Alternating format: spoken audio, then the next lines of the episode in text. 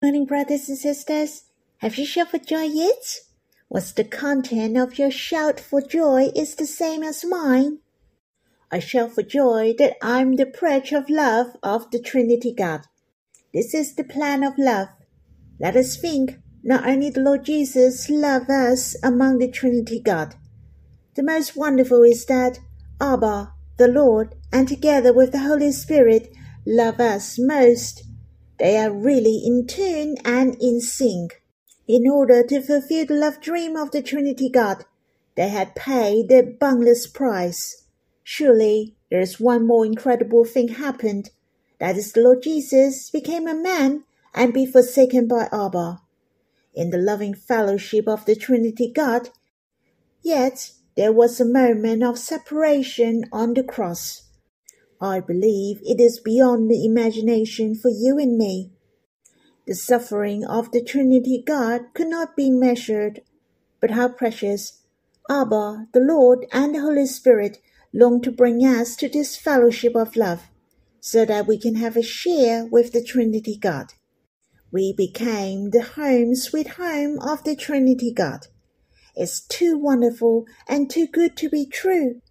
I really enjoy in entering the depth of the heart of Abba, the Lord, and the Holy Spirit. I like to sing a hymn with you in God's Family Hymnal, the 12th, Song 40th, the most unbelievable thing among the Trinity God.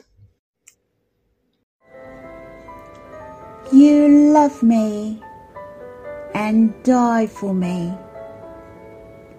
Experience the impossible, the most unbelievable thing beyond our comprehension among the Trinity God.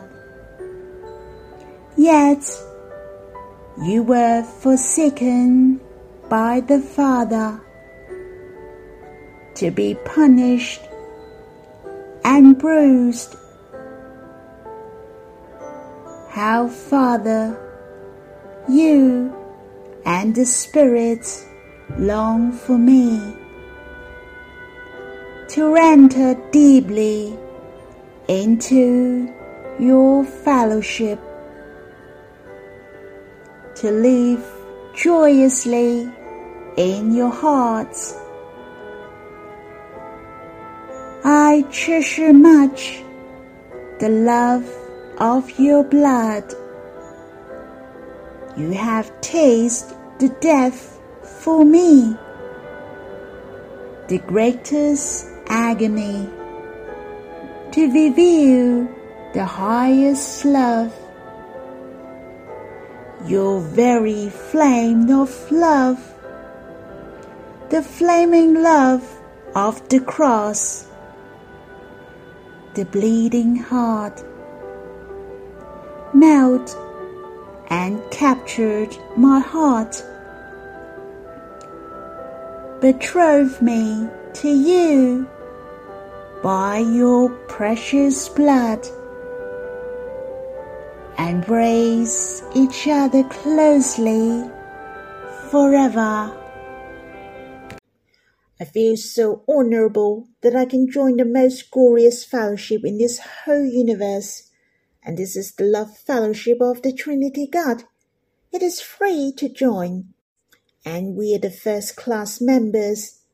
I was impressed when I sang the second stanza. This is an unselfish fellowship. Everyone is willing to empty himself for the sake of others. You see, the Lord, he could humble himself to a point that he was described as a worm he was despised by men and struck by God, in order we can return to the bosom of the Father. Not only we can enjoy Abba, but Abba has pleasure in us as well. It is the Lord who pours out himself. Hence, he brought many sons into glory to satisfy Abba's heart most. Shall we sing the same again? The most unbelievable thing among the Trinity God. You love me and die for me. Experience the impossible, the most unbelievable thing beyond our comprehension among the Trinity God. Yet you were forsaken by the Father to be punished and bruised. How, Father, you and the Spirit long for me to enter deeply into your fellowship, to live joyously in your hearts. I treasure much the love of your blood. You have tasted the death for me, the greatest agony to reveal the highest love. Your very flame of love, the flaming love of the cross, the bleeding heart, melt and captured my heart. Betroth me to you by your precious blood. Embrace each other closely forever. Abba, Lord, Holy Spirit, how precious. What you all want most is we. You really want us to join this fellowship of love. How precious that we all are in one. You all are so willing to pay at all costs for loving us. We became the conservations of the Trinity God before we exist. Since ages ago, your love dream and your action have already begun. How precious! Abba sent the Lord to come and die for us. The Lord longed to become a man for us, and was nailed on a cross and was forsaken by the Father and the Holy Spirit came to dwell in our hearts eternally, to be our mediator and to help us in time of need. O oh Lord, thank you that you have brought us into this fellowship of love. We are so blessed. Thank you. Well, you can take a break here.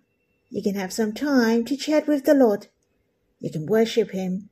And after that, you can continue and we'll read some verses. Brothers and sisters, we will read in Song of Solomon, chapter 1, verse 7. Shall we read it first? Tell me, you whom my soul loves, where you pasture your flock, where you make it lie down at noon. For why should I be like one who veils herself beside the flocks of your companions? The darling has asked the beloved a question in this verse, and hoped the beloved could give her the answer. We have read verse 2 earlier on, and that's the first choice of the darling. She longed to kiss with the beloved. It is a very cherished desire, and I appreciate this darling who has her first request. She asks her beloved, Where? It seems odd, doesn't it? She's talking to her beloved, but why did she ask him where? It gives me the impression that she did see him, and she's asking him where, for she longs to be with her beloved day and night. Her beloved appeared as a shepherd, and where does he pasture the flock, and where to make them rest? She would like to know all these things for her heart longs to stay with her beloved all day long, wherever he goes. She wishes to be with him, and this is the desire in her heart. It's so precious, isn't it? Not only we draw near the Lord in the morning, We have the anchors to have the short prayers, but we should also know where is the heart of the Lord. Just like a couple, they would like to know what he or she is doing at a certain time, and where are they at this very moment. This is their love desire. They long to see each other as much as they can. Brothers and sisters, it is very important for what we ask from the Lord. It is important to know what to ask. Is the thing we're asking the most important? Is it things that the Lord wants most? Time is life. You will spend your time in what you ask. You will dedicate your life to the things which you are striving. If your desire is money, then you will commit yourself in making money. If you live for enjoyment, then you will spend most of your time in pleasure, eating and drinking. But are these the dream of our life? I thought of Paul. This goal was the dream of his life. He can forget what lies behind in the past.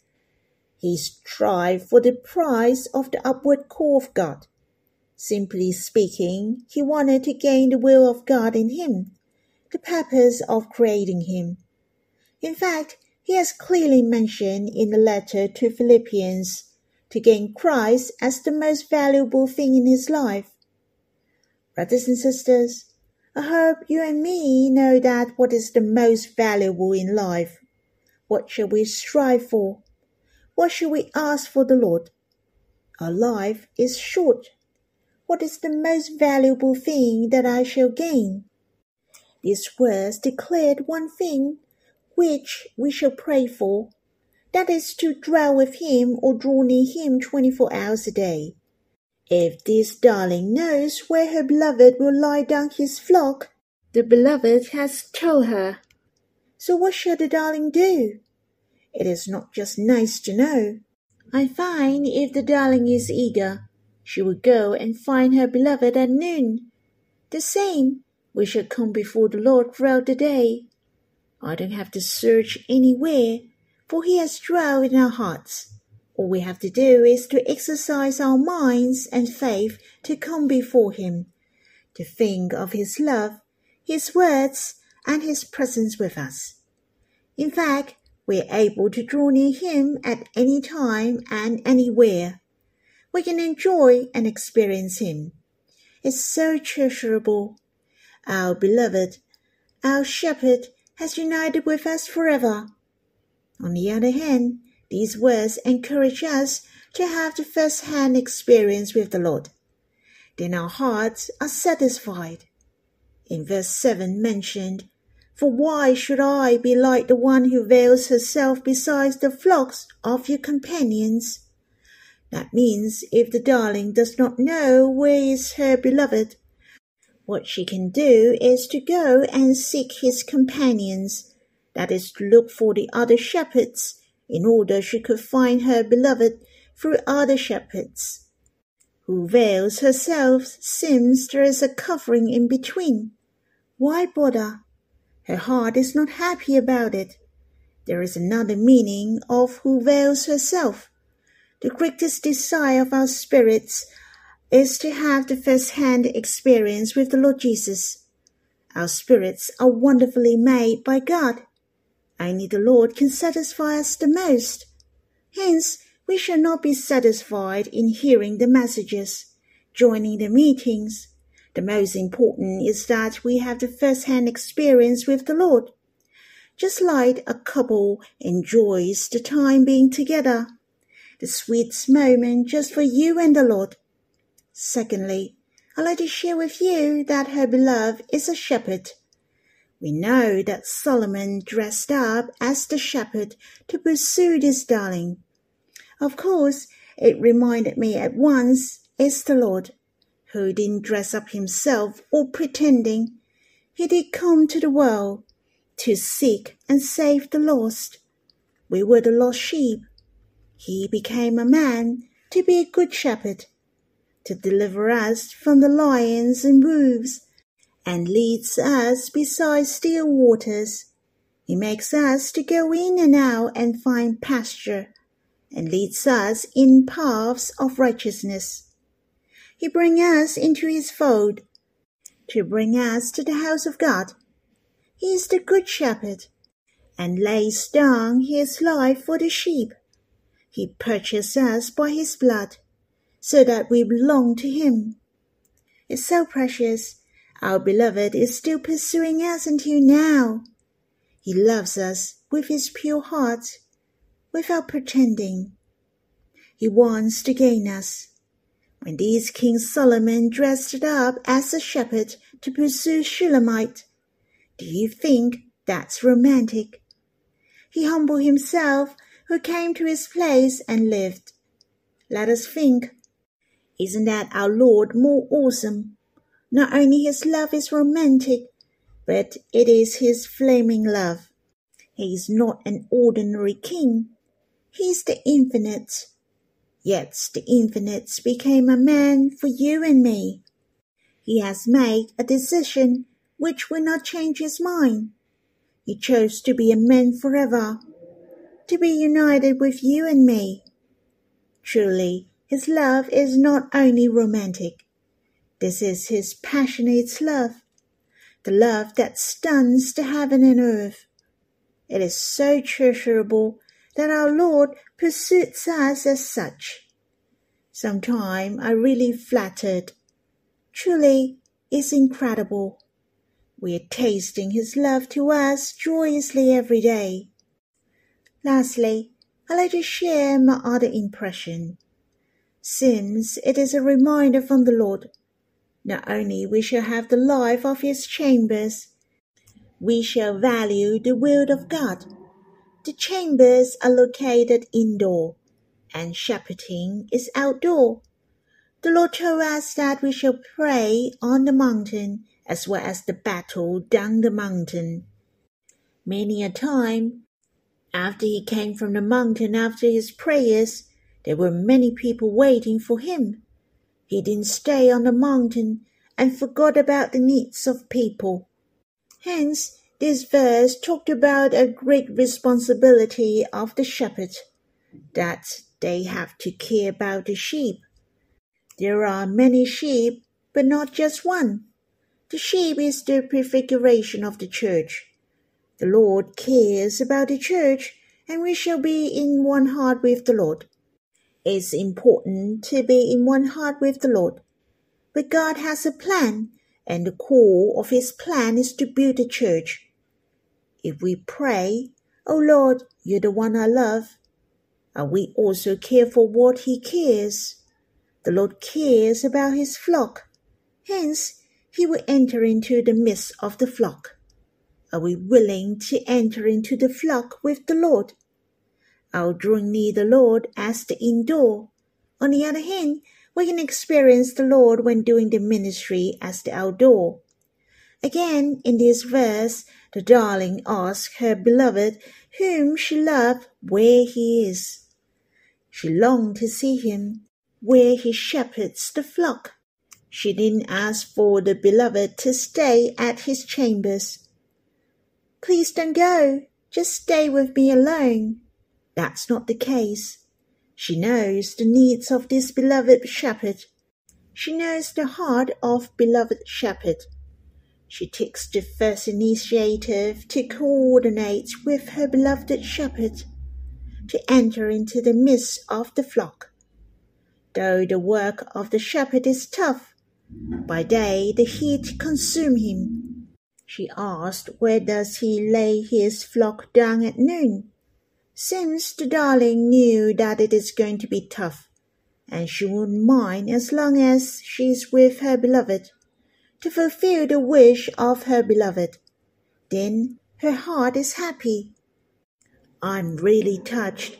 The Lord counts me in to have war in all sides with him. The Lord counts me in in finishing the church. I'm so blessed. Wherever we are, I'm in one accord with the Lord, to be the closest with Him. I'm also tense, care, and very much involved in what He's doing. It's so precious. The church is not the second in my life. To me, the Lord and the church are the first in my life. They both are the most important and the most treasurable. I hope I can rise up and be in one accord with Him, to walk with Him closely, to have the life with Him of indoor and outdoor, on the mountain and down the mountain. Hence, we have Him entirely, to experience Him entirely. We shall not be the one on your own. We shall dwell in the church, for the heart of the Lord is in this house. Shall we pray and give thanks? Lord, thank you that you came to seek and save us from heaven to earth. Lord, truly you are the good shepherd. The good shepherd lays down his life for his sheep. Not only you lead us to the righteous paths, you are accompanying us in our life until the day we see your face. O oh Lord, may you rise us up so that we in one accord with you. Help us not only we desire to have the life in your chambers, as well as the experience of fighting with you and building up the church. Lord, may you draw our hearts so we're eager to come before you from morning to night. You are not far away from us. You dwell in our hearts. No longer we are running around no longer we get to know you secondary. We don't have to veil ourselves. Oh Lord, we have united with you forever. We can experience you face to face. Lord, let our hearts treasure your desire to us, your flaming love. Lord, you came from heaven to earth to manifest your heart to us. Lord, Help us to have a fervent heart to you. May we have the desire to gain you. Brothers and sisters, I hope you have time to stay before the Lord, to have a close chat with Him. Take a walk with Him. May the Lord bless you.